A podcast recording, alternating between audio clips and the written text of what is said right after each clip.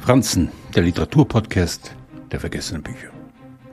Wer sich an Sam Shepard erinnert, sieht sogleich den Schauspieler vor sich, der in zahlreichen Hollywood-Streifen aufgetreten ist, mit Patti Smith zusammen und mit Jessica Lange verheiratet war. Einen Mann, der den Mythos des amerikanischen Westens in sich trug und in späteren Jahren auf seiner Ranch zu seinen Wurzeln zurückkehrte. Seine Short Stories Der große Himmel umfassen 18 fast schon Miniaturen, die so klingende Titel wie Es war nicht Proust, Alle Bäume sind nackt oder Großer Himmelstraum in der Übersetzung von Uda Strähling tragen. In ihn scheint Shepards Anfangszeit als Drehbuchautor von Zabriskis Point oder als Bühnenautor von Fool for Love and Buried Child durch. Für Buried Child bekam er 1969 den Pulitzerpreis.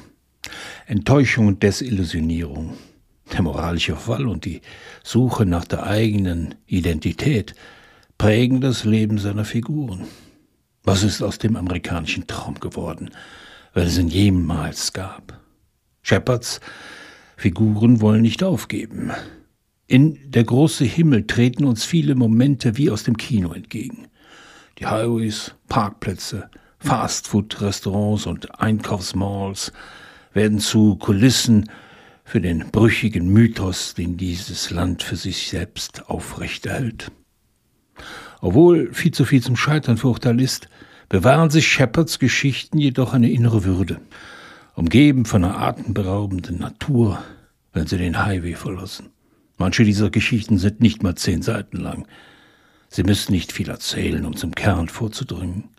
Es sind Momente der Angst, der Trostlosigkeit, des verstohlenen Glücks, die keine lange Geschichte brauchen, um von sich zu erzählen. Sie stehen am Straßenrand und sitzen im Diner mit dem Rücken zur Wand. Sie vertrauen sich uns als Leser an. Der Himmel ist weit in Sam Shepards Welt, grenzenlos. Zu wenige treten darin die große Reise an. Dafür kann der Himmel nichts, mag Sam Shepard gedacht haben und behielt ihn weiterhin im Blick.